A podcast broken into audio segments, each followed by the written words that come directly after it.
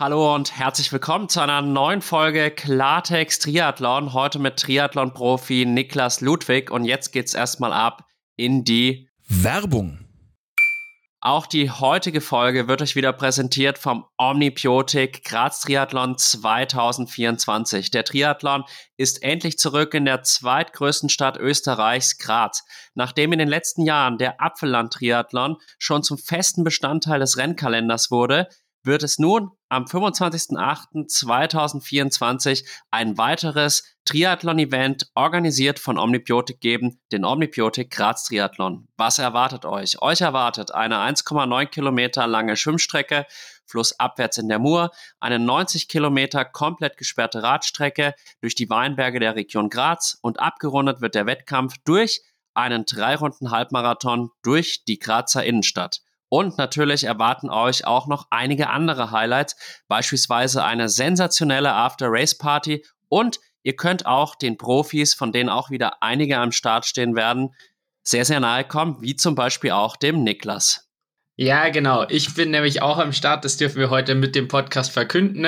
Äh, über den Alex ist da schön die Connection zusammen äh, und äh, dadurch, dass es ein PTO Silver Event ist und ich schon äh, super viel Gutes über den Apfelland Triathlon gehört hat, ja auch 2020 die Coverage von äh, Pushing Limits damals einfach äh, wirklich mitgerissen hat äh, ja, hat es einfach extrem viel Sinn gemacht, dass ich äh, zum Apfelland-Triathlon äh, hingehe und aber auch gleich zum Graz-Triathlon. Das heißt, äh, ich bin ja, bei, bei beiden Rennen am Start freue mich schon wirklich. Ähm, Denke, dass das wirklich coole Rennen sein werden in doch äh, einem meiner, meiner absoluten Lieblingsländer. Österreich ist einfach ein Traum. Ähm, ist natürlich auch von München relativ easy zu erreichen.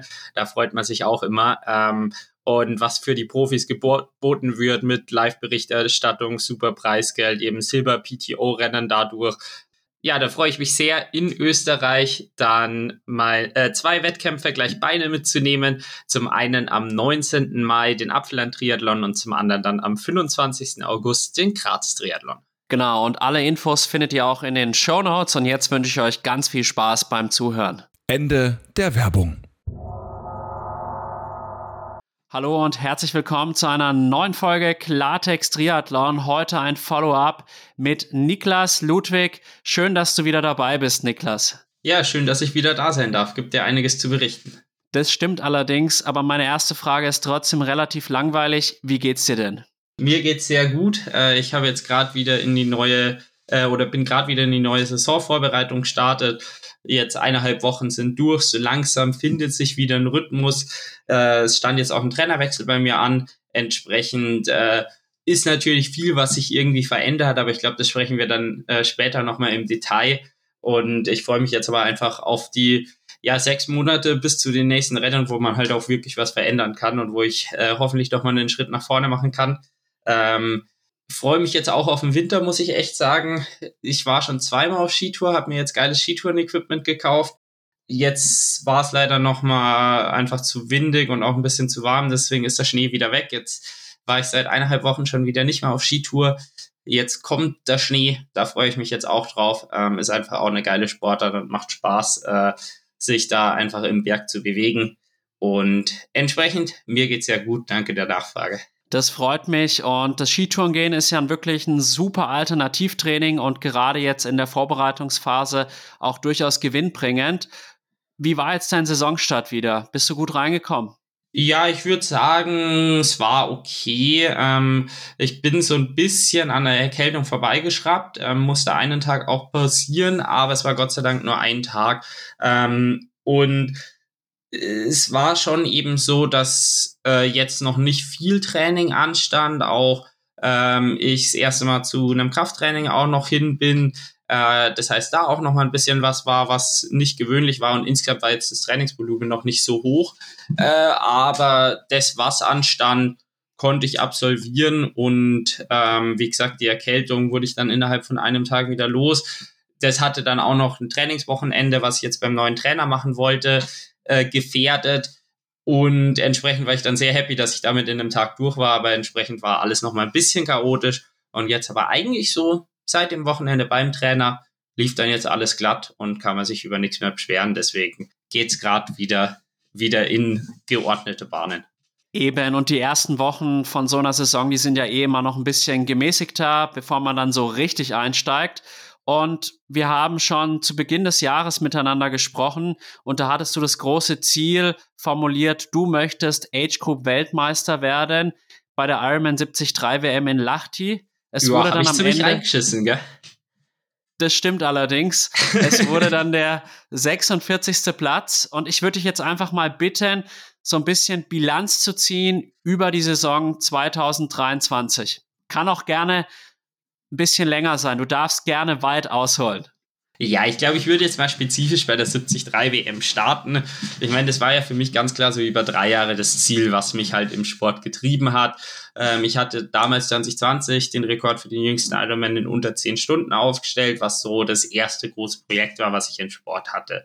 Und dann war so diese 73 WM das nächste große Ziel eigentlich erst für 2022 angedacht. Ich habe dann 2021, als ich in Nizza auf der WM-Strecke von 2019 am Start war, bemerkt, dass einfach die Lücke noch zu groß ist und ich das eben 2022 noch nicht schaffe. Entsprechend habe ich mich dann für 2023 Lachti äh, entschieden und hatte auch den Eindruck, dass es ein Ziel war, was ich durchaus erreichen kann, was aber eben äh, ordentlich ambitioniert ist schon die ganze Zeit. Und im Nachhinein hat sich jetzt ja auch rausgestellt, ich habe das Ziel nicht erreicht. Ähm, ich glaube, das hat auch mehrere Gründe, wobei ich immer kein Fan bin von dem, hey, äh, das und das sind die Gründe, deswegen habe ich verkackt und alles ist toll und ich suche einfach Ausreden, sondern am Ende habe ich halt einfach das Ziel ordentlich verfehlt. Ein 47. Platz, das ist bei weitem nicht das, was ich ausgerechnet habe. Nach dem Radfahren sah es ja grundsätzlich noch ganz gut aus.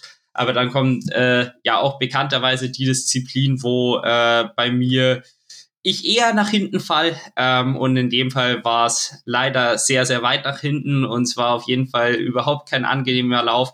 Und ich meine, wenn man einen 1,29er Halbmarathon läuft, die schnellsten Amateure 1,14 laufen, äh, der Profisieg beim Rico Bogen in 1,11 weggeht, dann ist man da einfach viel zu weit weg ähm, und hat sich jetzt auch nicht verdient, dann einen 73 Weltmeistertitel zu holen entsprechend, äh, ja, steht einfach jetzt der Fakt, ich habe das Ziel nicht geschafft. Ähm, Im Nachhinein kann ich aber eben sagen, dass ich das Ziel auch so genau nochmal ausrufen würde mit dem Wissen, was ich damals hatte. Ähm, das Ziel mich so motiviert hat, im Sport vorangebracht hat.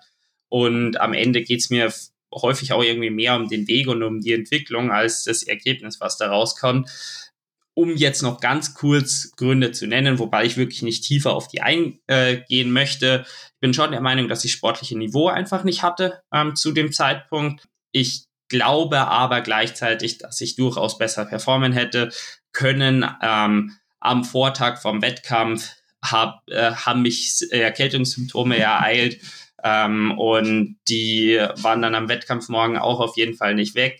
Schwimmen, Radfahren ging noch ganz gut. Meine Theorie ist irgendwie so, dass ähm, der Körper einfach zu viele Kohlenhydrate gebraucht hat, um dann auf Top-Niveau zu performen. Also, dass ich da halt einfach keine vollen Speicher am Start hatte. Und jeder, der dann schon mal mit völlig leeren Speichern ähm, am Ende von einem Wettkampf unterwegs war, weiß, dass man da jetzt keine Leistung mehr abrufen kann. Entsprechend, ja, Tag war scheiße, 47. Platz ist nicht, was ich will, aber äh, oder was ich wollte, aber äh, war dann auch eine Lernerfahrung ähm, und entsprechend, ja, würde ich sagen, passt es schon alles, wie es bei der WM passiert ist, auch wenn es natürlich bei weitem nicht das war, was ich mir äh, gewünscht hatte. Ja, wir kennen uns ja auch persönlich und ich hätte dir wirklich gewünscht, dass du dort einen großen Erfolg erzielst. Das hat dann leider nicht geklappt. Ich tickte aber auch ähnlich wie du und sage, wenn man sich keine hohen Ziele setzt, dann kann man sich auch nicht wirklich weiterentwickeln. Wie die Zuhörerinnen und Zuhörer vielleicht wissen, habe ich mir ja jetzt auch das Ziel Hawaii gesetzt. Und ich würde sagen, wenn man jetzt ganz objektiv das Ganze betrachtet, ist die Wahrscheinlichkeit, dass ich es schaffe, wahrscheinlich geringer als die Wahrscheinlichkeit, dass ich es nicht schaffe, weil ich tatsächlich auf einem niedrigeren Niveau auch dieses Laufproblem habe. Also ich habe die Schwimm- und Radleistung, aber trotzdem formuliere ich jetzt dieses Ziel, weil ich halt glaube, dass ich daran halt selber wachsen kann. Und ich denke auch, dass du überhaupt nicht so weit gekommen wärst, hättest du nicht dieses Ziel mal formuliert gehabt. Ja, da bin ich fest davon überzeugt und für dein Ziel äh, mit der Hawaii-Quali kann ich nur das Beste wünschen und äh, wie du jetzt auch aus meiner Reflexion äh, gesehen hast, ähm, ja, war auch für mich, als das Ziel dann nicht geklappt hat, trotzdem im Nachhinein nehmen wir immer noch die Einstellung, dass das Ziel das absolut Richtige war, zu verfolgen. Und entsprechend äh, kann ich dir nur jetzt gute Besserung, weil es ja akut leider wegen äh, den Nebenhöhlen gerade nicht mit dem Training möglich ist, aber dass das so äh, bald wie möglich wieder geht. Und dann äh, eine sehr, sehr gute Vorbereitung und dann hoffentlich gleich im ersten Anlauf ähm, ja die äh, Ironman Hawaii Quali. Ja, vielen Dank für die guten Wünsche, aber wir wollen jetzt mehr über dich sprechen.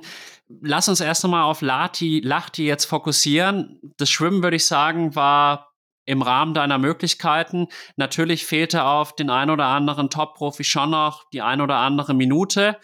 Ich würde sagen, insgesamt kann man aber sagen, es gibt Profis, die meisten Profis schwimmen noch schneller, aber es gibt auch Profis, die schwimmen einen Tick langsamer als du. Das Radfahren habe ich jetzt auch noch mal analysiert, war richtig gut. Du bist zum Beispiel schneller gefahren als Mark Duprick, der bei den Profis Achter wurde. Mark Duprick ist dann allerdings ein 1,10er Halbmarathon gelaufen und du hattest dann eben eine 1,29 und das war dann letztlich so dieses Problem. Nichtsdestotrotz, was hast du jetzt auch sportlich aus dem ganzen Event noch mitnehmen können? Ja, also um jetzt vielleicht eben auch kurz den Rennverlauf nochmal aus meiner Perspektive zu beschreiben, auch wenn ich eben äh, deinen Worten da ziemlich zustimme. Äh, Schwimmen war okay, war im Rahmen meiner Möglichkeiten sicher jetzt kein Schwimmen, wo ich halt wirklich stolz drauf bin. Das Gefühl, als ich aus dem Wasser gekommen bin, war aber wirklich gut. Ich wusste nicht genau, wo ich mich befinde. Ich habe so was zugerufen gekriegt. Das klang eigentlich ganz gut. 19. Platz jetzt bei den Amateuren zu dem Zeitpunkt so, ja, ist okay, aber ist jetzt auch nichts krasses. Ähm, mit Neo können dann doch auch einfach viele schwimmen, das muss man schon auch sagen. Ähm, und dann äh, Radfahren, habe ich mich von Anfang an gut gefühlt, war locker unterwegs, habe mich eigentlich super gepaced. Also ich bin noch nie so entspannt vom äh, aufs Laufen gegangen. Äh, Radfahren kann ich irgendwie einfach so. Das, also da musste ich noch nie wirklich einen Fokus drauf legen, muss ich sagen. Ich war noch nie wirklich in einem Rennen angestrengt, aber irgendwie liegt's mir. So, das nehme ich gern mit und äh, das passt so und ich habe auch Spaß am Radfahren. Ähm, aber irgendwie ist da auch die Erwartungshaltung, dass ich halt einfach äh, wirklich solide fahre. Ähm, und hat man jetzt ja auch im Profidebüt gesehen, dass äh, auch im Profifeld die Leistung dann ja auch wirklich sehr akzeptabel schon ist. Ähm, genau, und dann kommt halt das Laufen, äh, was jetzt doch einfach der, der Hauptfokus für mich ist. Äh, 1,29 war definitiv ein Laufen unter meinen er Erwartungen. Ähm, ich hätte mir schon eine schnellere Zeit zugetraut. Ähm, ich sag, Sieg wäre nicht in Reichweite gewesen, da hätte ich eine 1,17 laufen müssen, da hätte ich den traumhaftesten Tag überhaupt haben können, aber das hätte nicht geklappt. Äh, ein traumhaftester Tag in meinem Kopf wäre so eine 1,20 gewesen, 1,21, da wäre ich genauso in der Lücke drin zwischen zweiten und dritten Platz jetzt im Final, äh, im Endergebnis. Ähm, also wäre dann eben Dritter geworden, ähm, weil das waren so vier Minuten Lücke. Aber das ist hätte, hätte. Ähm, genau, am Ende bin ich eine 1,29 gelaufen. Das war deutlich, deutlich schlechter. Und genau, das heißt, da gibt's äh, viel zu machen. Ähm, und nur ein Teil von dem Problem war jetzt akut äh, von dem Tag. Genau. Ähm, so, jetzt deine ursprüngliche Frage. Ich bin ja so ein bisschen ausweichend. Erstmal wollte ich darauf eingehen, aber habe ich jetzt erfolgreicherweise in meinem Kopf verdrängt. Die müsstest du nochmal wiederholen. Ja, im Endeffekt war die Ursprungsfrage, einfach mal so eine Gesamtbilanz zu ziehen, um da ein paar Stichworte zu geben. Du hast ja auch einige Erfolge erzielen können. Du hast die Challenge Gran Canaria in der Age Group gewonnen. Du hast die Challenge Mallorca zum Abschluss deiner Age Group Karriere gewonnen. Du konntest dein Profidebüt geben beim Ibiza Haft Triathlon, wo auch zugleich Pablo da Pena seine Abschiedsvorstellung gegeben hat vom Profisport. Also es war auch viel Licht dabei in dieser Saison. Ja, das würde ich auf jeden Fall sagen. Also ich glaube, man kann die Saison ganz gut mit Höhen und Tiefen beschreiben. Ähm, ich hatte viele Rennen, die wirklich, wirklich gut waren. Ich hatte aber auch viele Rennen, die echt nicht gut waren und deutlich unter meinen Erwartungen. Ähm, mal beginnen, Gran Canaria, ich habe mich extrem gut gefühlt ähm, und ich hatte zu dem Zeitpunkt ja noch, auch noch keinen Amateursieg. Mein bestes Ergebnis war davor der zweite Platz äh, beim Ironman 73 Porridge ähm, in 2022, wo ich auch die WM-Quali gelöst hatte. Äh, aber ich muss schon sagen, ich bin auch da mit dem ganz klaren Ziel hingegangen, dass ich das Rennen gewinnen möchte. Schwimmen war okay, war nicht ganz optimal von mir, äh, aber habe dann halt schnell das Rennen in die Hand genommen und auch nicht aus der Hand gegeben und entsprechend da den ersten Sieg feiert, was äh, schon auch ein super Auftakt war. Ähm, dann Richtung WM. Ich meine, der erste w äh, die erste Saisonhälfte oder eigentlich der Großteil der Saison war einfach ganz klar auf die 73 WM ausgelegt. Und dann kam noch mal ein Trainingsblock, kam der Triathlon Ingolstadt. Der war dann noch mal auch ein ordentlicher Realitätscheck wo mir der aktuelle 73-Weltmeister äh, sieben Minuten gegeben hatte, der Kilian Bauer, äh, und ich einfach gesehen habe, hey, die Challenge ist halt wirklich, wirklich groß und ich muss da echt noch was machen. Ingolstadt jetzt kein großartiger Tag, aber richtig scheiße war es jetzt auch nicht so. Ich wusste auf jeden Fall, es muss was passiert und es muss dann halt auch der optimale Tag werden. Und dann hatte ich eigentlich den Eindruck, dass ich so Richtung Juli ähm, in ja, eine traumhafte Verfassung gekommen bin. Also es hätte die ganze Zeit nicht besser laufen können. Ähm, hab Walchsee zwar nochmal reingeschissen, hab dann aber eigentlich wirklich Rennen komplett über meinen Erwartungen in der Liga abgeliefert. Ähm, bin in Trebgast auf der Sprintdistanz ähm, äh, zu zweit aus dem Wasser gekommen. Ich hatte die ganze Zeit angeführt, ähm, habe mich dann aber auf dem Rad, also das war Windschatten Freigabe, sehr schnell nach vorne gelöst ähm, und bin ja doch auch einfach saugute Werte gefahren. Ähm, bin solo vorneweg geblieben und habe auch die Regionalliga dann bei dem Rennen in Trebgas gewonnen gehabt. Das war auch mein erstes Mal. Ähm, mit dem Rennen war ich unglaublich happy, insbesondere weil an dem Wochenende auch die Challenge rot war und äh, eigentlich mein Fokus, muss ich auch sagen, ganz ehrlich, äh, Challenge Rot und Expo genießen war und ich den Tag davor die ganze Zeit in der Sonne stand, dass da so ein Ergebnis rauskommt, hätte ich echt nicht erwartet. Und dann in Hof konnte ich zwei Wochen später gleich nochmal für mich diese Leistung bestätigen, die echt einfach, ja, sau gut war. Ähm, bin eine Minute 15 schneller geschwommen als der zweitschnellste Schwimmer, war entsprechend lange auch erstmal solo auf dem Rad unterwegs äh, auf einer olympischen Distanz, aber komplett solo vorne wegbleiben. Wenn die Gruppe gut arbeitet, ist natürlich eine Challenge für sich. Bin aber trotzdem solide gefahren und ich glaube, bei Kilometer 27 habe ich für mich beschlossen, okay, das macht keinen Sinn, dass ich wegbleibe und wurde dann bei Kilometer 33 eingesammelt ähm, und bin aus der Gruppe dann am zweitschnellsten gelaufen. Einer kam noch von der Gruppe dahinter vorbei, wurde dann da Dritter. Aber das hat mir eigentlich nochmal eine wirklich, wirklich gute äh, Leistung bestätigt. Und mit dem bin ich auch eben dann so in die WM gegangen, dass ich eben schon auf der Mitteldistanz jetzt eben die letzten zwei Rennen nicht optimal hatte ähm, und das nicht darauf hingedeutet hätte, dass ich die WM gewinnen können, aber eigentlich so die beiden Ligarennen und die die Form, die ich sonst so mitgebracht habe über die Trainingseinheiten, war schon so, ja, an einem als guten Tag kann ich das Ding gewinnen, war meine Einstellung vor dem Rennen. 73 WM brauchen wir nicht groß äh, nochmal drauf eingehen. Wie gesagt, habe ich verkackt ähm, und hätte ich auch die Leistung an dem Tag nicht gehabt. Und bis zu dem Zeitpunkt ist dann auch meine Planung erfolgt über die letzten drei Jahre. Also es ging einfach immer für mich um die 73 WM. Und alles andere danach war mir erstmal scheißegal und bestimmte Entscheidungen wurden auch eben alle bis zur 73 WM getroffen. Und entsprechend war danach erstmal ein sehr ordentliches Chaos, weil ich nicht wusste, wie es weitergeht. Es war zum einen natürlich irgendwie, äh, dass schon der Misserfolg mitgeschwungen hat, über den ich natürlich absolut nicht zufrieden war.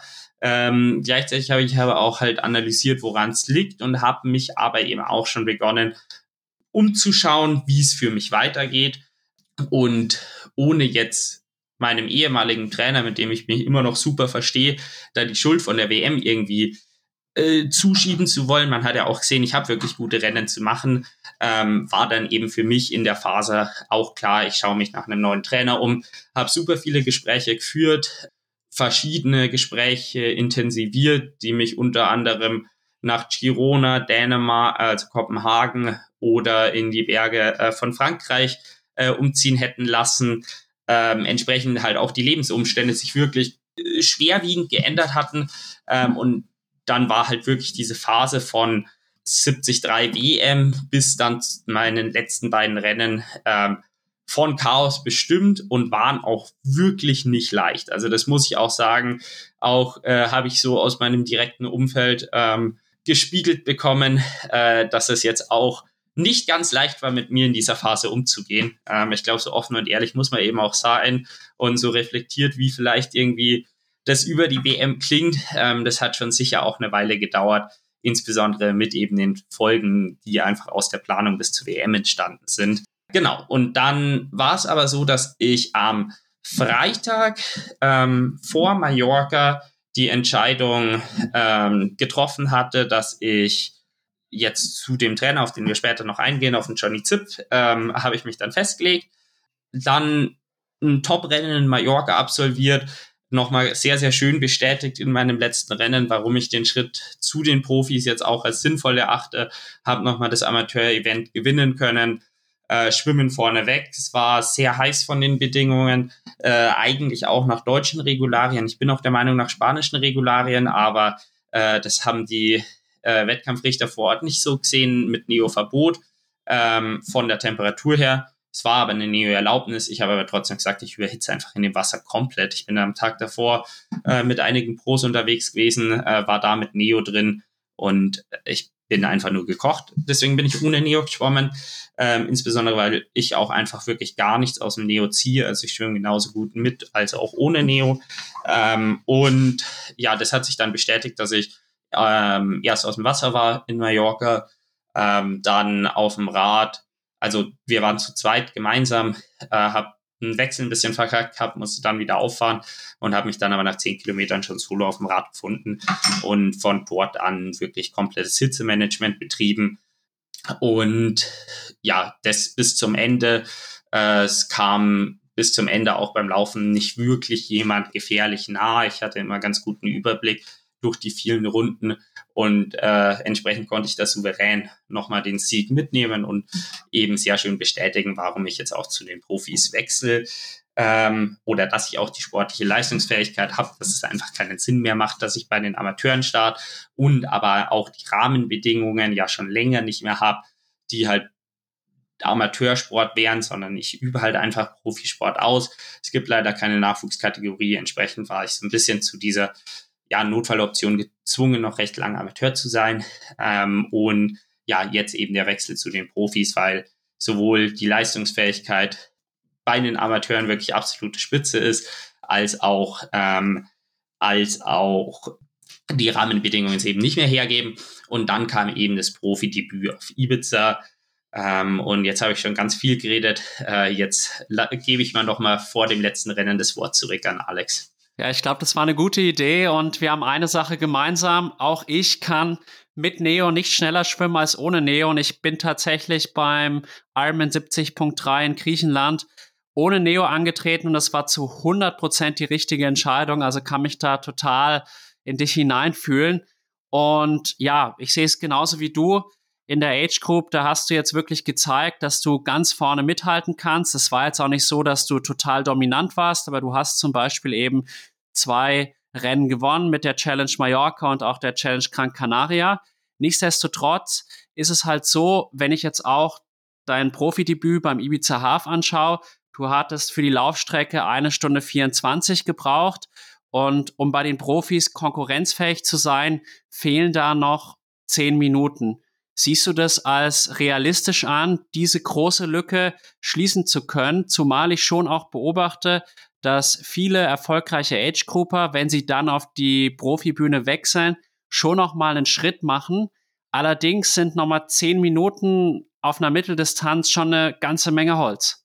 Also ich glaube tatsächlich, wenn ich zehn Minuten schneller gelaufen wäre, hätte es trotzdem nur so für einen vierten Platz gereicht. Also ich bin mir nicht ganz sicher, aber ich glaube, die äh, die anderen beiden, also Pablo da Pena und ähm, äh, Soria Medrano der spanische Meister, der aktuelle, die wären dann, glaube ich, sogar noch an mir vorbeigezogen oder es wäre auf jeden Fall denkbar knapp geworden. Deswegen ist das Defizit vielleicht sogar noch größer ähm, und ich würde da eher Richtung 15 Minuten schauen und äh, mein Fokus wäre jetzt eher, mich von einer niedrigen 1,20 Richtung einer hohen 1-0 äh, zu bewegen. Entsprechend spricht man da in meinen Augen eher von einer Viertelstunde, die ich mich verbessern muss, um wirklich vorne konkurrenzfähig zu sein.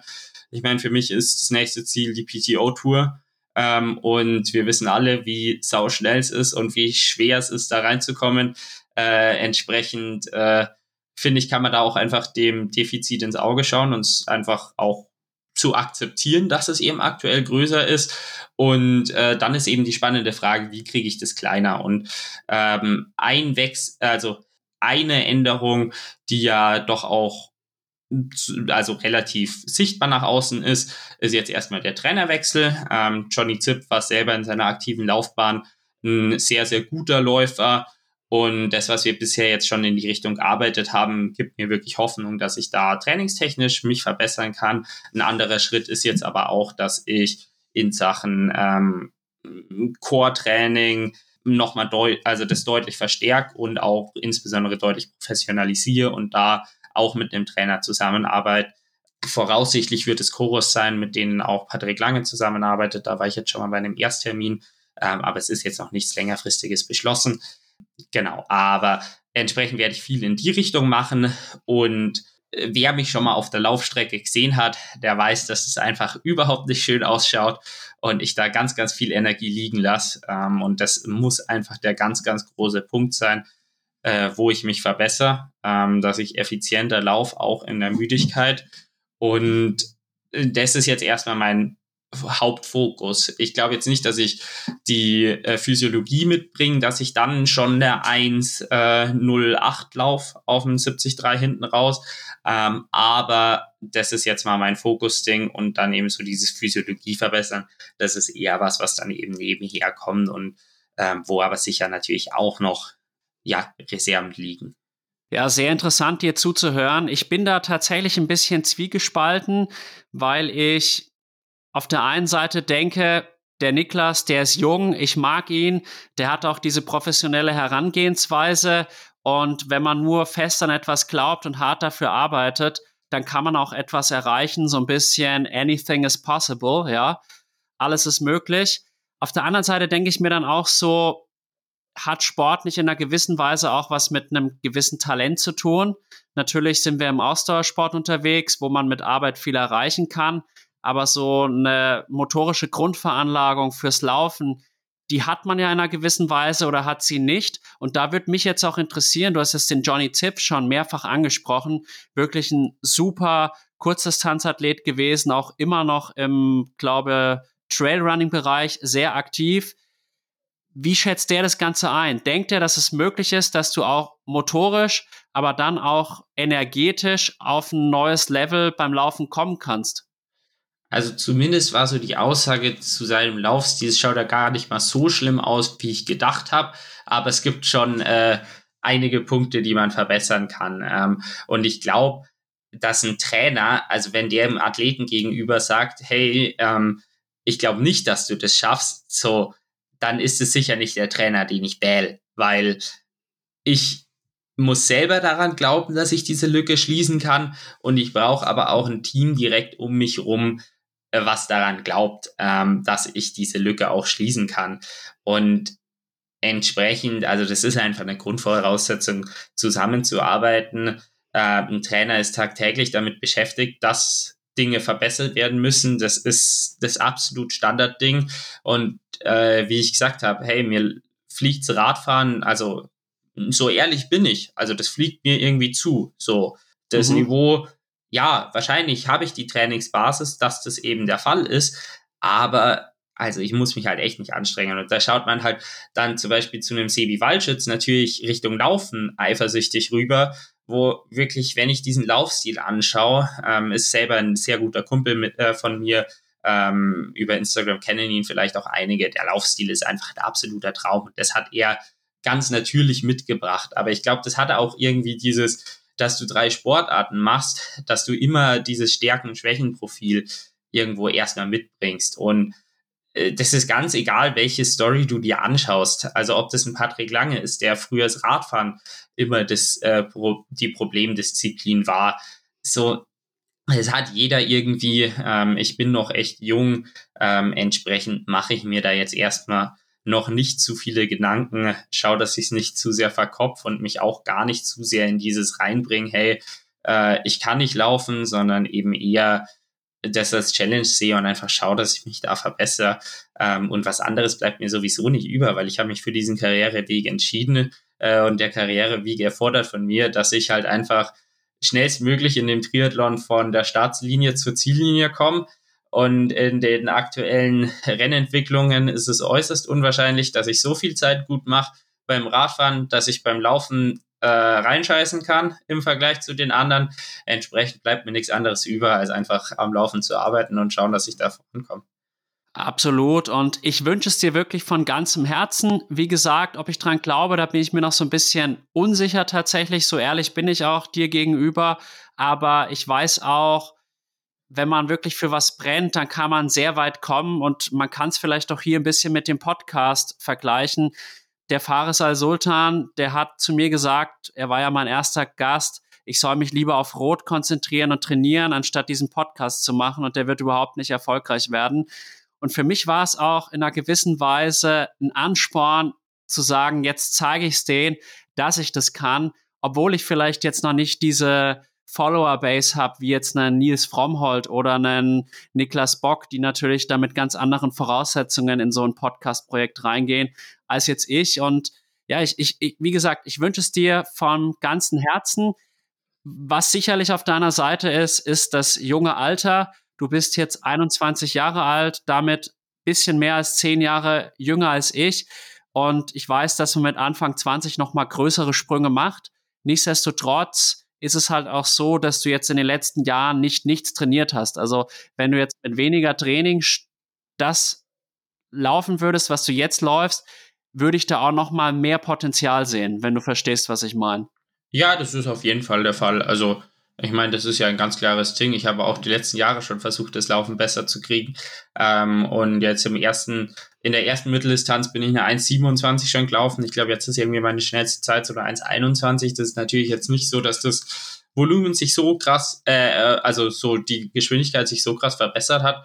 Ähm, aber am Ende wächst man an seinen Herausforderungen und ich bin da sehr glücklich, das Laufen anzunehmen. Und äh, ja, wenn du noch nicht hundertprozentig äh, dran glaubst, dann schaue ich einfach, dass ich so mache wie, äh, wie du beim Fahres und äh, da das Laufen äh, als oder das als zusätzliche Motivation nutze, um das Laufen hinzubekommen. Ja, das finde ich super und du weißt, ich mag dich sehr gerne und ich bin auch sehr beeindruckt davon, wie du halt das ganze Projekt angehst. Also das fängt ja an mit dem Social Media Auftritt. Ich weiß auch, dass du an sehr, sehr vielen Stellschrauben drehst, dass du auch eine Radposition hast, die seinesgleichen sucht. Also es gibt wenige Profis, die auch so eine aggressive Position durchfahren können wie du. Und ich denke, du bringst, sage ich mal, vom Mindset, aber auch von der ganzen Strukturierung deines Lebens auch viel mit, um diesen Sprung schaffen zu können. Und da denke ich, egal wie das dann letztlich ausgeht, du wirst so viel für dein Leben mitnehmen und deswegen glaube ich, wirst du letztlich einen Mehrwert haben davon, von dem, was du jetzt tust. Ja, davon bin ich auch überzeugt, sonst würde ich mich nicht für den Karriereweg entscheiden und äh, bin einfach mal gespannt, wie es weitergeht und die ganzen Komplimente bezüglich meinem generellen Weg und generellem Auftreten und so weiter, die nehme ich natürlich gerne und danken an. Super. Und jetzt reden wir noch mal ein bisschen über die Trainergeschichte. Du hast jetzt lange mit dem Manuel Wiss zusammengearbeitet. So ein bisschen hast du auch schon angedeutet, warum die Zusammenarbeit jetzt sein Ende genommen hat. Ja, geh noch mal ein bisschen auf diese Zusammenarbeit mit Manuel ein und warum ihr euch jetzt auch getrennt habt. Genau, also wir hatten uns 2021 damals, ich hatte eine Lehre als Koch gemacht und habe dann im äh, Hotel Jakob, beziehungsweise damals noch Hotel Mohrenwirt, ähm, begonnen zu arbeiten, Teilzeit als Koch, ähm, drei Tage Woche, um eben auch schon mich auf den Triathlon zu fokussieren und man hat ja da einfach super Rahmenbedingungen, kommt auch mit vielen Leuten vom Sport in Kontakt und unter anderem bin ich da eben mit Manu Wiss in Kontakt gekommen, der jeden Mittwoch das Schwimmtraining für die Gäste vom Hotel Mohrenwirt gemacht hat und über diesen persönlichen Kontakt habe ich einen großen Mehrwert gesehen. Ähm, und wir haben damals eben gestartet, äh, zusammenzuarbeiten. Und ähm, ja, jetzt hat er mich begleitet von ich meine, 2021. Äh, St. Pölten war das letzte Rennen ohne ihn. gut, ich meine davor, also das, was so das Größte davor war, war irgendwie der äh, jüngste Ironman in unter 10 Stunden, in 9 Stunden 11, ähm, wo man ja schon von einem ordentlichen Amateurniveau spricht, aber jetzt bei weitem noch nicht von äh, ganz vorne und er hat mich ja jetzt doch sehr weit, sehr weit vorne in den Amateursport äh, gebracht und schlussendlich eben auch äh, zum erfolgreichen Profidebüt Top 10. Ähm, entsprechend habe ich ihm wirklich viel zu verdanken und ähm, am Ende, es gibt natürlich immer Gründe, warum man sich vom Trainer trennt. Ob man die jetzt öffentlich breit machen muss, ist eine andere Frage. Habe ich damals bei meinem ersten Trainer sicher im Nachhinein auch nicht gut gemacht. Deswegen bin ich jetzt lieber im Nachhinein ein bisschen stiller, insbesondere weil es mir wichtig ist, dass ich ein weiterhin gutes Verhältnis habe mit Manu menschlich und äh, was dann eben beruflich äh, zwischen uns ist. Ja, ich habe einen Trainerwechsel vollzogen.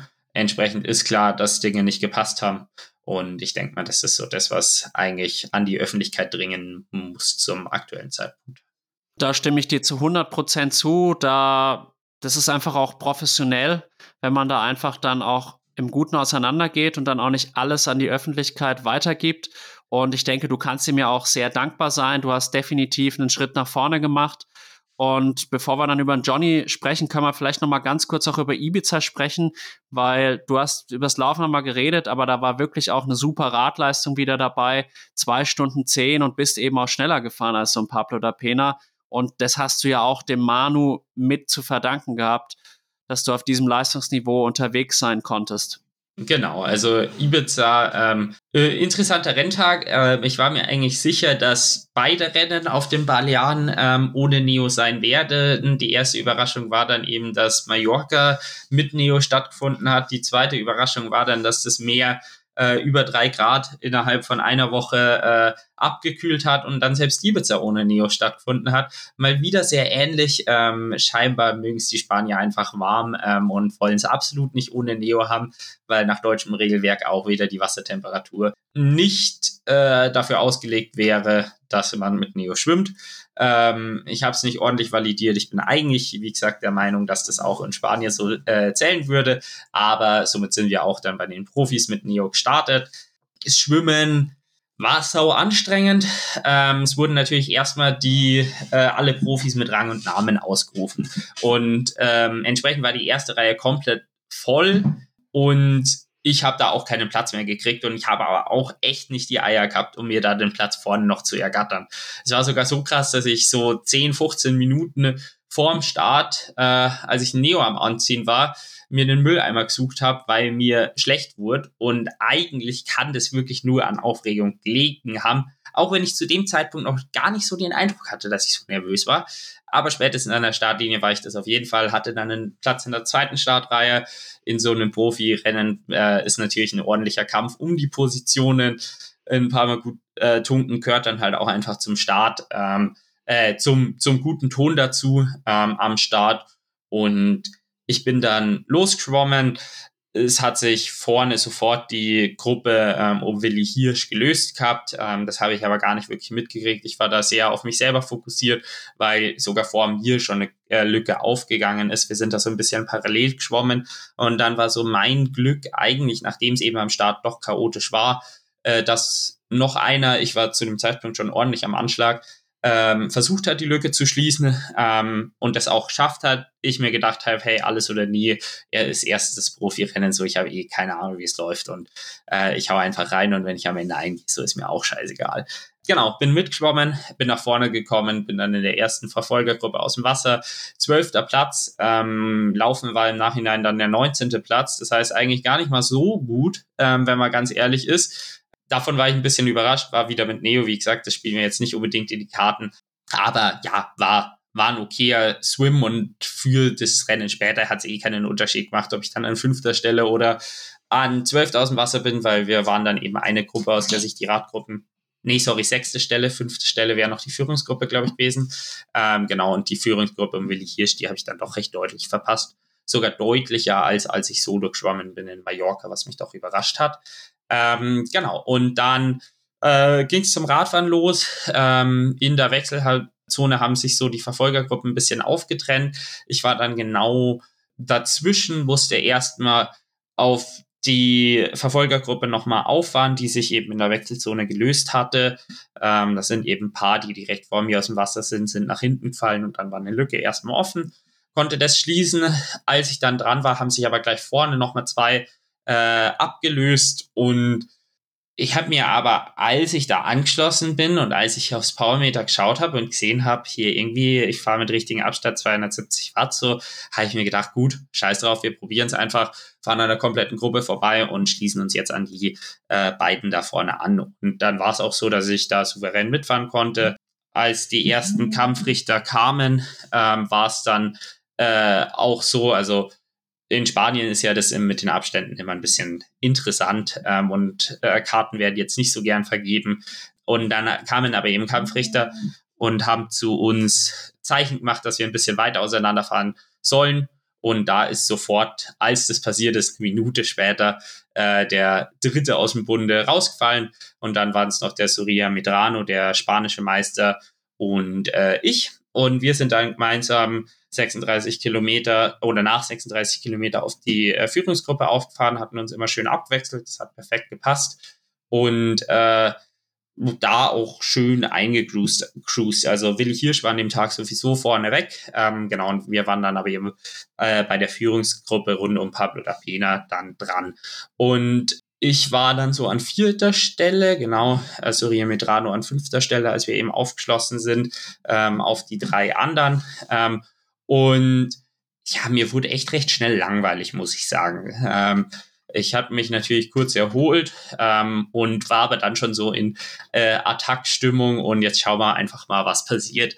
Ähm, oh, ich wusste ja, dass ich eben davor schon zwei Minuten aufgefahren habe. Das heißt tendenziell, dass ich eben gut unterwegs bin. Genau. Das heißt, ich bin dann äh, nach vorne gekommen beim Radfahren, äh, wollte attackieren, in dem Downhill-Segment. Und es war eigentlich dumm, aber ich hatte halt Lust zu attackieren. Aber kurz bevor ich die Attacke angesetzt habe, ähm, hat der direkt vor mir begonnen zu attackieren. Das heißt, ich bin einfach nur mitgefahren, habe mal geschaut, was passiert und die Attacke ist aber völlig verpufft. Entsprechend wusste ich, das wäre richtig blöd gewesen, aber zumindest war ich dann an zweiter Stelle und dann war es so, dass im nächsten Anstieg, ich hatte da glaube ich gerade die Führung inne, der Soria Medrano ähm, attackiert hatte und wir nur noch zu dritt unterwegs waren, Pablo da Pena, Soria Medrano und ich. Und dann der Soria Medrano mich vorbeigewunken hat. Ich wusste natürlich, dass Pablo da Pena ordentlich laufen kann. Das heißt, ich war nicht so scharf, dass er mit mir in die Wechselzone kommt, insbesondere jetzt, wo ich wusste, dass ich tatsächlich schneller fahren kann als er, hab's Gas hochgehalten ähm, und wollte eigentlich mit Soria weiter zusammenarbeiten, weil das eben davor super gut geklappt hat. Äh, hab dann aber schlussendlich bin ich beide losgeworden und dann noch zwei Minuten auf sie äh, äh, rausgefahren ähm, und bin dann eben hinterm Willi Hirsch als zweites in die Wechselzone gekommen ähm, und beim Laufen dann noch auf den achten Platz durchgereicht worden. Äh, 1,24 bin ich gelaufen. Laufen war von meiner Seite okay, war jetzt nicht berühmt, hat gepasst, aber für mich war irgendwie schon dieses ja, Profidebüt einfach absolviert, gesehen, dass Radfahren auch bei den Profis echt zu was reicht und ähm, dass es schon eben einen Unterschied macht, ob man halt solo fährt oder ob man halt in der Gruppe fährt, weil in äh, Mallorca war ich, glaube ich, 18 Minuten langsamer als Willi Hirsch, der dort in der Führungsgruppe war. Auf Ibiza, wo wir jetzt im gleichen Startfeld waren, waren es noch zwei Minuten. So, das macht halt doch einen kleinen Unterschied. Genau. Und ja, dann bin ich äh, wirklich super happy mit dem Ergebnis gewesen. Achter Platz. Besser hätte ich mir nicht erträumen können. Ich hätte mir eine Top 10 erträumt, aber ich hätte mir auch nicht erträumt, dass Radfahren hier für die zweitschnellste Radzeit reicht ähm, und ich da so vom Rad steige. Entsprechend bin ich da wirklich, wirklich sehr, sehr happy mit dem Debüt und ich denke, darauf äh, kann sich wirklich aufbauen lassen, weil man weiß, dass ich nach dem Radfahren zumindest mal recht ordentlich in Contention bin und genau, jetzt das Laufen haben wir ja schon als Projekt ausgerufen. Genau, es war wirklich ein starkes Debüt bei den Profis. Ich habe mich sehr für dich gefreut. Was hat es auch emotional mit dir gemacht, endlich dort zu starten, wo du eigentlich seit Jahren hin wolltest? Ja, es hat, es hat sich so angekommen angefühlt. Ähm, also es war einfach ja, cool, äh, auch weil ich so die Tage davor irgendwie dann recht viel mit Pablo da Pena auch im Kontakt war und äh, dann irgendwie, dass so einer dann halt auch dir für die Radleistung danach nochmal äh, dazu gratuliert und sagt, hey, aus dir wird wirklich was und verfolgt das und das ist natürlich richtig cool und äh, ja, ich hatte dann am 1. Oktober ja auch schon die Profilizenz beantragt die ist jetzt zwar immer noch nicht bestätigt, aber äh, an sich ist alles eingereicht und es sollte jetzt nicht mehr lang dauern. Und entsprechend, ja, war es halt einfach so, hey, jetzt ist dieses Amateurkapitel vorbei. Ich bin erfolgreich bei den Profis gestartet. Natürlich ist noch ein Schritt nach vorne. Wäre ja auch ein Wunder, wenn nicht so. War ja klar, dass ich das Rennen nicht direkt gewinne. Ähm, aber einfach da den achten Platz zu erreichen, direkt eine Top-10-Platzierung. Ich finde auch recht solide PTO-Punkte gleich mal sammeln. Ähm, 45 an der Zahl waren es jetzt für das Rennen. Damit kann ich mehr als zufrieden sein. Also um das jetzt nochmal einzuordnen, ähm, mit 45 Punkten, wenn man davon drei Rennen eingebracht hat. Ich bin jetzt gerade irgendwie auf Position 650, weil ich ein Rennen eingebracht habe. Wenn man drei einbringt, dann ist man da auf Position 250 bis 300 rum. Ähm, in der Top 100 befindet sich meines Wissens nach gerade eine Person, die unter 23 ist. Entsprechend scheine ich mich da jetzt gar nicht mehr so schlecht zu machen bei den Profis. Das jetzt mal als Einstand. Ich denke mal, darauf kann man stolz sein und jetzt auch wirklich aufbauen. Absolut. Und dieses neue Kapitel Profitum gehst du jetzt auch mit Johnny Zipf an, wirklich auch eine Triathlon-Legende in Deutschland. Wie gestaltet sich die Zusammenarbeit von euch? Was für eine Art von Trainer ist er? Ähm, also es war ganz spannend, da gehe ich auch nochmal auf die ein äh, Anbahnung ein. Also äh, Johnny war die erste Person, mit der ich einen Call geführt hatte bezüglich dem Coaching. Ähm, und ich war von dem Call auch überzeugt. Es hatte nur ein Grundproblem, nämlich ähm, es war keine Trainingsgruppe vorhanden. Das war für mich eigentlich sehr eindeutig, als ich in die Trainersuche gegangen bin, dass ich, äh, dass ich eine Trainingsgruppe haben möchte, habe mich deswegen auch mehr im Ausland orientiert und hatte Johnny Ziff eigentlich die ganze Zeit nur noch so im Hinterkopf. Und dann hat sich im Ausland aber keine ordentliche Option äh, gefunden, ähm, auch wenn wirklich, also dieser Drang nach Trainingsgruppe bei mir so groß war, dass ich oder dass meine Mitbewohner eigentlich fest davon ausgegangen sind, dass ich aus der WG ausziehe, ähm, was dann jetzt eben nicht der Fall ist. Äh, genau, und entsprechend war es, weil es keine Option mit der Trainingsgruppe gab, habe ich mich nochmal, habe ich nochmal reflektiert, habe ich nochmal äh, mir Gedanken gemacht und äh, mit meinem Manager gesprochen, ähm, bei dem ich auch psychologisch betreut werde. Und dann haben wir eben nochmal eigentlich rausgearbeitet, was ich tatsächlich brauche, welche Vorteile irgendwie auch der Standort bringt. Äh, auch jetzt eben, was ich im Intro gleich schon angesprochen habe, mit Skitouren gehen. Äh, Koros ist jetzt nicht weit. Der Johnny Zipf ist eben auch nicht weit, auch wenn ich ihn jetzt nicht täglich sehe. Ähm, und München ist einfach eine Sportstadt. Äh, ich bin in verschiedenen Communities schon involviert ähm, und wenn ich das noch ein bisschen ausbaue, dann bin ich da eigentlich auch trainingspartnertechnisch wirklich gut aufgestellt. Und äh, es ist einfach meine Heimat und auch das hat natürlich große Vorteile, als wenn man zwölf äh, Stunden, Autostunden irgendwo weg dann in Girona wohnt. Und ja, entsprechend habe ich mich dann für den Johnny entschieden. Und was eben auch sehr schön war, wo die Erkältung fast noch einen Strich durch die Rechnung gemacht hätte, war, dass ich auch gleich ähm, quasi in der ersten gemeinsamen äh, tatsächlichen Trainingswoche auch zum Johnny vor Ort vorbeischauen konnte. Der Elias Knoll, ein guter Freund von mir, der startet zweite Bundesliga für äh, TSG Roth, äh, trainiert auch beim Johnny. Johnny ist ja Stützpunkttrainer ähm, in Nürnberg für die Nachwuchsgruppe. Ähm, genau, aber so war, ist es eben auch, dass ich auch eine gute Connection habe, um halt einfach auch in Rot zu schlafen ähm, und dann auch eben immer wieder mal zum Johnny, natürlich nicht auf irgendwie täglicher, wöchentlicher Basis, aber zumindest einfach ein paar Mal im Jahr vorbeischauen kann. Und dieses Wochenende hat mich jetzt aber nochmal von, ich war schon komplett überzeugt von ihm, äh, zu, äh, ja gut, komplett gibt irgendwie nicht mehr wirklich Steigerungsmöglichkeiten, aber ich habe mich schon sehr, sehr wohl mit der Entscheidung gefühlt. Und äh, jetzt nach diesem Treffen bin ich mir wirklich ganz, ganz sicher, dass das der richtige Schritt war und bin super happy und super motiviert, das äh, nächste Kapitel mit ihm gemeinsam aufzuschlagen ähm, und was er mir direkt an äh, Gedanken mitgebracht hat.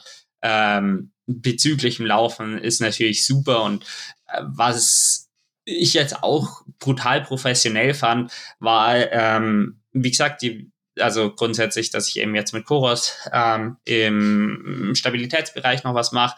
Äh, da war eben schon der Ersttermin und habe ich natürlich auch die Connection zwischen ihnen hergestellt, wobei der Johnny eben selber auch schon bei Koros trainiert hat, entsprechend weiß, was mich dort erwartet.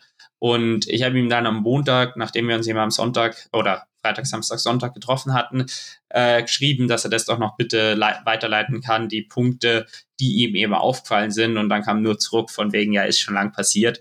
Äh, entsprechend weiß ich halt auch, dass ich da nicht nachhacken muss unbedingt, sondern halt Dinge auch einfach von selber passieren und er wirklich auch dahinter ist, dass ich mich äh, in meiner Leistung steigere. Und äh, das war jetzt ja einfach mal so ein schöner, also schönes Beispiel, um einfach zu zeigen, hey, äh, das läuft und das, das wird gut. Es ist auch total wichtig, dass einfach diese Kommunikation mit dem Trainer und dem Athleten funktioniert. Und es scheint bei euch der Fall zu sein. Und ich denke auch, dass es wichtig ist, sich ab und zu mal persönlich zu treffen. Gerade jetzt auch, wenn es ums Thema Lauftechnik geht, da sieht man halt direkt vor Ort auch noch mal mehr, wie wenn du jetzt dem Johnny nur ein Video schickst. Und diese persönliche Beziehung wird dadurch auch gestärkt wir haben es vorhin schon so in Ansätzen angedeutet. Welche Baustellen geht ihr jetzt an und wie geht ihr diese Baustellen in sportlicher Hinsicht an? Es ist grundsätzlich einfach so, das hat man jetzt im Rennen gesehen. Beim Schwimmen muss natürlich noch ein bisschen was passieren, aber wenn ich beim Radfahren äh, in der Spitzengruppe bin, dann also sollte ich da auch drin bleiben können. Und das Schwimmen, also so, das ist ja nicht das Hauptproblem. Das heißt, das Hauptproblem ist ganz klar das Laufen es war so, dass ich 2022 eine Verletzung in der Hüfte hatte, Knochenreizung, die unter anderem auch auf den Laufstil ein bisschen zurückzuführen ist. Ähm, und auch jetzt, ich bin vor Mallorca, bin ich nochmal drei Wochen deutlich über, also überdurchschnittlich gelaufen und habe da tatsächlich direkt äh, ein Schienbeinkantensyndrom entwickelt, was ich jetzt mit der Offseason Gott sei Dank wieder auskurieren konnte. Aber entsprechend sieht man halt schon, dass ich recht empfindlich auch auf Volumina reagiere. Entsprechend ist jetzt unser Fokus schon eben viel dieses ganze Laufstil-Weiterentwicklung, auch eben gerade in Verbindung mit ähm, Stabilität, weil ich da einfach enorm viel liegen lasse an Energie. Und das ist jetzt erstmal so der, der ganz klare Hauptfokus, auf den wir uns beziehen. Ähm, natürlich ist auch geplant, dass wir äh, spezifische Laufblöcke aussetzen, wo ich dann nochmal mehr laufe und so weiter.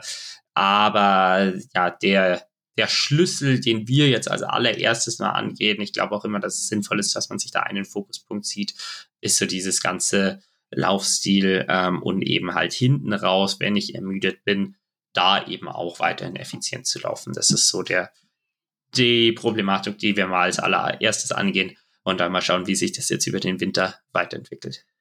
Ich drücke dir definitiv die Daumen dafür und hoffe, dass du nächstes Jahr ein anderer Läufer wirst. Wie schaut jetzt dein Fahrplan für 2024 aus? Welche Zwischenziele hast du dir gesetzt auf dem Weg hin zu einem Athleten, der gegebenenfalls auch bei PTO-Rennen am Start stehen wird? Genau, also äh, für mich ist das ganz klare Ziel, im PTO-Ranking voranzukommen und ich habe da relativ genau mal analysiert, welche Rennen Sinn machen für Athleten, die sich in zweiter Reihe befinden. Es ist grundsätzlich so, dass je höher das Rennen ist ähm, und auch je höher das Strength of Field ist, desto mehr Punkte man maximal bekommen kann. Aber es ist halt auch so, dass wenn die Konkurrenz stärker ist, man tendenziell eine schlechtere Platzierung äh, macht, ist ja ganz logisch. Entsprechend ähm, habe ich mir eben eher angeschaut, was das Ranking für Personen in der zweiten Reihe ausmacht. Und da ist es tatsächlich so, dass es auch so ist, umso höher das Rennen von der PTO-Kategorie ist, desto mehr Punkte nimmt man mit. Aber die allermeisten Rennen sind Silberrennen und es ist so, dass die Rennen, ähm, die ein schlechteres Strand for Field, wo weniger Leute am Start sind, ähm, mehr Punkte bringen, ähm, tatsächlich signifikant mehr. Also die bringen dann so viel, wie sonst Goldrennen bringen würden als Silberrennen, die stärker besetzt sind. Entsprechend ähm, wird mein Fokus eher auf Rennen sein, die äh, schlechter besetzt sind. Ein ganz konkreter Rennplan ist jetzt noch nicht, äh, noch nicht publik, also noch nicht möglich publik zu machen. Ähm, aber meine Saison wird höchstwahrscheinlich, das kann ich schon mal sagen, in Italien, ähm, in Cesanatico äh, beginnen im Mai und ähm, die erstmalige Saisonplanung ähm, ist jetzt bis Ende August. Da ist ein Rennwochenende, wo man eigentlich ein Rennen machen muss äh, mit 73 EM und World Triathlon Long Distance Championships, wobei man da ja auch noch nicht ganz sicher weiß, wie sich das eigentlich jetzt weiterentwickelt mit der PTO. Ähm, wäre grundsätzlich in Australien. Es gibt aber auch noch ein drittes Rennen, was da ganz spannend sein wird, worauf sich höchstwahrscheinlich bei mir tatsächlich rauslaufen wird. Ähm, genau, entsprechend das ist jetzt mal so der erste Saisonplan, schau einfach da voranzukommen. In meinem Kopf habe ich ein sehr, sehr ambitioniertes Ziel. Äh, das will ich jetzt aber noch nicht publik machen, weil ich tatsächlich noch gar nicht einschätzen kann, ob das überhaupt realistisch ist. Äh, aber es hört sich cool an. Ähm, und ja, jetzt, äh, also uns motiviert mich. Und jetzt schauen wir einfach mal, wie ich mich über den Winter entwickle und ob dann auch realistisch ist, dass ich eine 1,15 hinten drauf lauf. Ähm, ich glaube, das wäre so die Traumvorstellung, dass ich das Anfang nächster Saison könnte. Ähm, und dann kann ich natürlich auch viel mehr Punkte mitnehmen und dann sehen wir einfach mal weiter. Aber das ist jetzt mal so der grobe Fahrplan, mich im PTO-Ranking äh, voranzu, also etablieren. Ich meine, jetzt bin ich ja mit einem Rennen noch nicht mal etabliert, ähm, aber eben erstmal zu etablieren, indem ich drei Rennen einbringe und dann ordentlich voranzukommen, ähm, indem die Rennen mir dann auch ordentlich Punkte bescheren.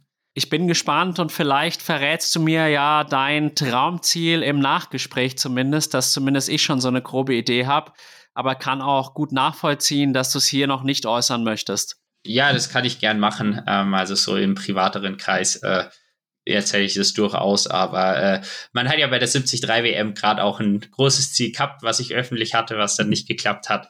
Ähm, und ob man das gleich ein zweites Mal haben wollen würde, wenn das Ziel mindestens genauso ambitioniert ist, das ist halt die spannende Frage. Da muss ich mir auch erst mal selber klar werden. Und ja, werden wir dann sehen, wann ich was kommuniziere. Man wird halt auch immer daran gemessen, was man so von sich preisgibt. Und wenn ich jetzt sagen würde, so, ich möchte einfach beim Ironman Nizza eine gute Langdistanz machen, dann im Endeffekt kann ich mit elf Stunden reinkommen und alle können und ich könnte eigentlich das so verkaufen, das war eine gute Langdistanz für mich. Aber wenn man halt so klare Ziele definiert, dann wird man immer daran gemessen. Wenn ich jetzt sage, ich möchte die 70.3 WM in der Age Group gewinnen und werde dann 46. dann sagen ja alles so, ja, was war das denn? Und ja, das ist halt immer so, einerseits, wenn man solche Ziele formuliert, ist es auch für einen selbst Druck und motivierend. Auf der anderen Seite ist es halt auch immer, kann es auch in die andere Richtung sich umkehren. Ja, also ich meine, ich habe kein Problem, wenn, da, äh, wenn Ziel halt erstmal keine, also Erfolgssicherheit garantiert, sondern du halt wirklich dafür arbeiten musst, äh, dass du es erreichst. Aber trotzdem muss man sich halt im Klaren sein, wenn man halt etwas League macht. Also wie du sagst, wird man daran gemessen. Wobei ja erstmal, also das Schlimmste, was ja sein könnte, das Ziel ist zu groß. Ähm, und ich denke groß, ich möchte an Leistung gemessen werden. Ich werde auch, glaube ich, äh, sehr klar an Leistung gemessen. Ähm, und entsprechend wäre das vielleicht auch gar nicht so dramatisch, aber ja, jetzt erstmal äh, arbeite ich einfach dran. Wie gesagt, bei mir passiert gerade eh viel mit Trainerwechsel und so. Jetzt äh, schauen wir erstmal, dass wir das ordentlich anlaufen lassen und ich im Hintergrund das Bestmögliche mache, um das Ziel zu erreichen. Und was dann im Vordergrund passiert, ähm, das sehen wir dann und am äh, alle spätestens bei den Rennen, da äh, sieht man dann meine Leistung und sieht, was rauskommt. Genau, eine absolut gesunde Einstellung. Und dann ist ja auch dieses Jahr etwas passiert, was auch so ein bisschen in die Richtung geht. Man wird gemessen daran, was man halt auch so kommuniziert. Da gab es nach dem Ingolstadt-Triathlon doch, würde ich sagen, einige Hate-Kommentare gegen dich, wo ich auch mich so ein bisschen drüber geärgert habe. Ich habe dann auch drunter kommentiert, dass du einfach deinen Weg weitergehen sollst, weil ich auch fand, dass denjenigen, die das Ganze halt dort formuliert haben, das auch nicht zugestanden hat,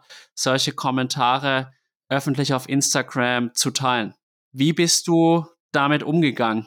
Also ich glaube, für die Frage muss man ein bisschen äh, ausholen, auch auf eine Frage, die du im Vorgespräch schon äh, erwähnt hast, dass du stellen möchtest. Nämlich, das war, ähm, wie ich denn damit umgehe, dass ich doch auch im von Profis teilweise äh, als unsympathisch, beziehungsweise die mich noch nicht so wirklich ja auf Augenhöhe wahrnehmen. Und ähm, das hat für mich auch einen ganz einfachen Grund. So wie ich mich darstelle, das ist eine sehr bewusste Entscheidung, werde ich ganz klar an meiner Leistung gemessen. Und das finde ich auch gut so und möchte ich exakt so. Und das wird aber so, dass wenn Leute denken, ich habe eben noch nicht die Leistung von der, der ich spreche, dass ich sie haben möchte, oder sie halten es unrealistisch, dass ich diese Ziele erreiche, das auch einfach als unsympathisch wahrgenommen werden kann. Und das ist erstmal einfach ein Fakt. Und so wie ich das aber mache, ist es ganz klar. Ich meine, du wirst nie, wenn du dich irgendwie darstellst, du wirst nie keine Feinde haben. Das ist ganz egal, auch wenn du ein Influencer bist und dich eben nicht auf Leistung beziehst, wird dann immer die Leute geben, die halt trotzdem die Leistung äh, kritisieren, auch wenn das eigentlich gar nicht ist, das was entscheidend ist für deine Außendarstellung. Aber genau, so wird man eben immer irgendwo die äh, Leute haben, bei denen das aneckt.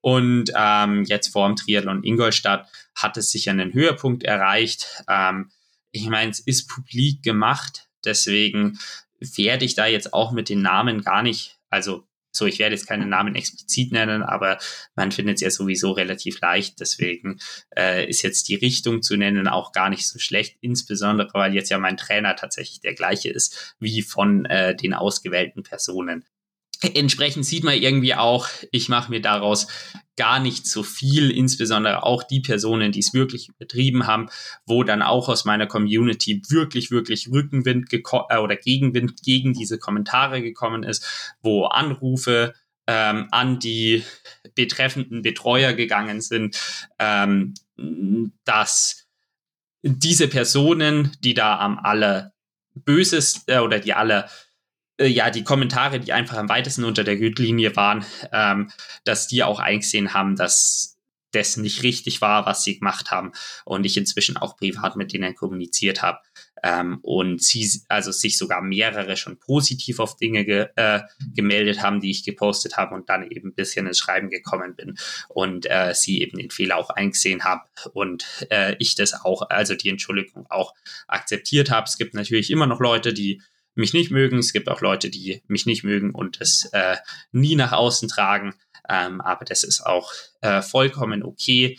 Und ähm, entsprechend, ich mache mir da jetzt nicht so viel draus. Ich weiß, dass äh, mir die Darstellung, wie ich es mache, insgesamt dieses Präsent auf Social Media sein, auch eben schon zu einem recht frühen Karrierezeitpunkt, wo es eher noch ungewöhnlich ist, dass man so viel ähm, nach außen trägt, insbesondere auch mit diesem Fokus auf die sportliche Leistung ähm, dass das für mich sehr viele positive Effekte hat, aber auch manche negativen und ähm, die sind aber fein für mich. Und wenn dann mal Kommentare kommen, in letzter Zeit hat sich tatsächlich ziemlich beruhigt auch, ähm, dann soll das so sein und dann habe ich da jetzt kein Problem damit.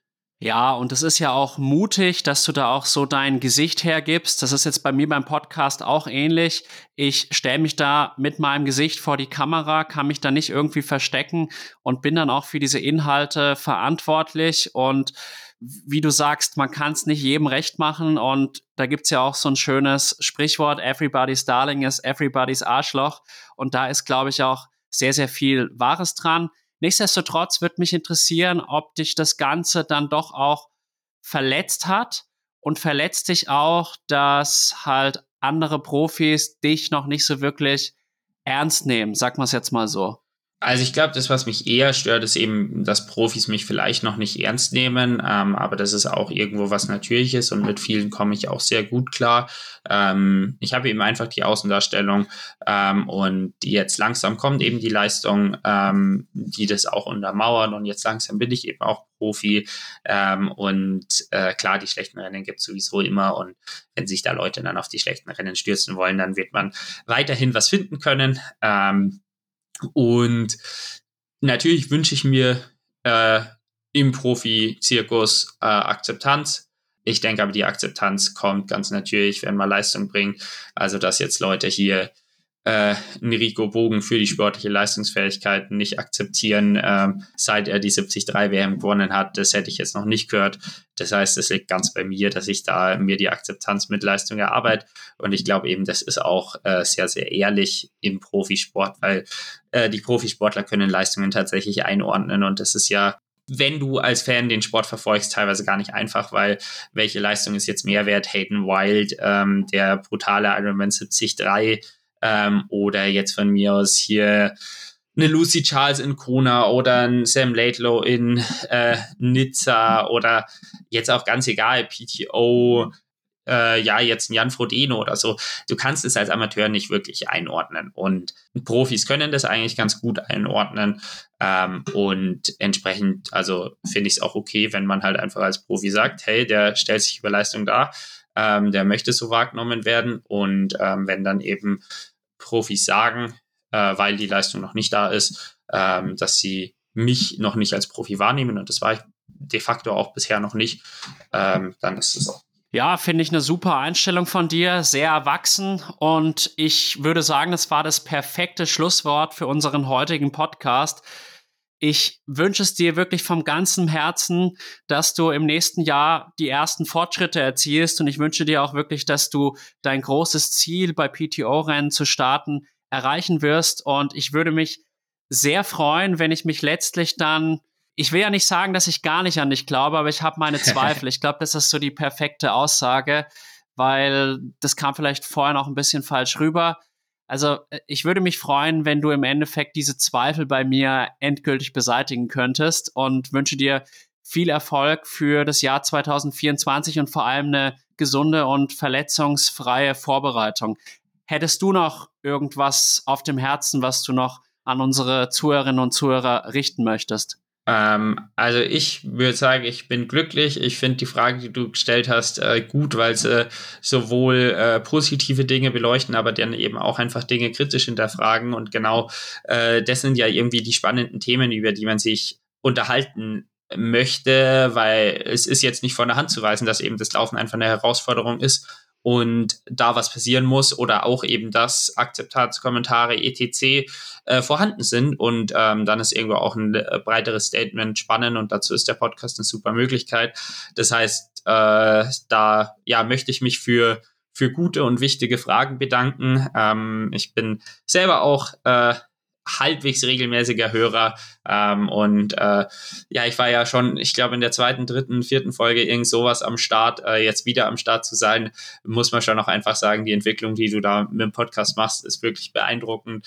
Ähm, und äh, ja, auch gerade die letzten Monate, wo es jetzt mit den Hörerzahlen auch nochmal so nach oben gegangen ist, äh, hast du dir verdient, hast du dir erarbeitet, ähm, mach so weiter und ja, ich ich freue mich auch, die Entwicklung des Podcasts weiter zu äh, verfolgen und natürlich auch weiter äh, privat in gutem Kontakt zu bleiben. Ja, da würde ich mich auch drüber freuen, wenn wir immer mal wieder irgendwie über WhatsApp uns austauschen. Vielleicht sieht man sich ja auch mal wieder persönlich. Ich bin ja auch mal irgendwann in München. Und vielen Dank für diese netten und motivierenden Worte. Und ich glaube, die Zuhörerinnen und Zuhörer haben jetzt auch noch mal so ein paar Gründe gehört, warum man hier bei Klartext Triathlon reinhören sollte. Und in dem Sinne, mach's gut, Niklas. Ciao.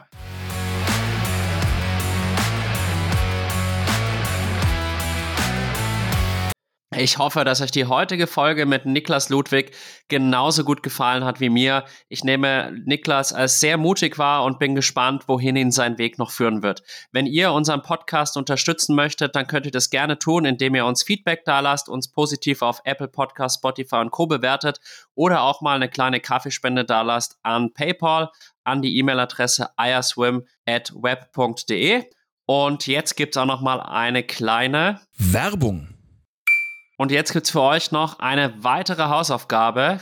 Ihr habt schon gehört, Omnibiotik Apfelland Triathlon und Omnibiotik Graz Triathlon. Zwei unvergessliche Triathlon-Veranstaltungen im Jahr 2024.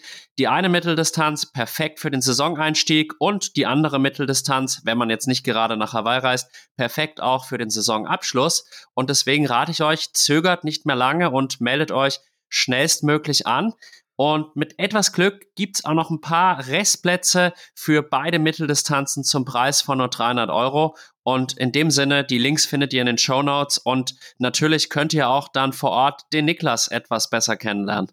Ja, ich freue mich auf jeden Fall, wenn ihr vorbeischaut. Äh, quatscht mich an, ich bin da jederzeit offen. Im Podcast gab es ja jetzt viele Infos über mich. Wenn ihr da dann nähere Fragen habt äh, und die live beantwortet werden sollen, dann wisst ihr jetzt, wo ihr mich findet. Und in dem Sinne wünsche ich euch weiterhin viel Spaß beim Zuhören. Euer Alex und euer Niklas. Ende der Werbung.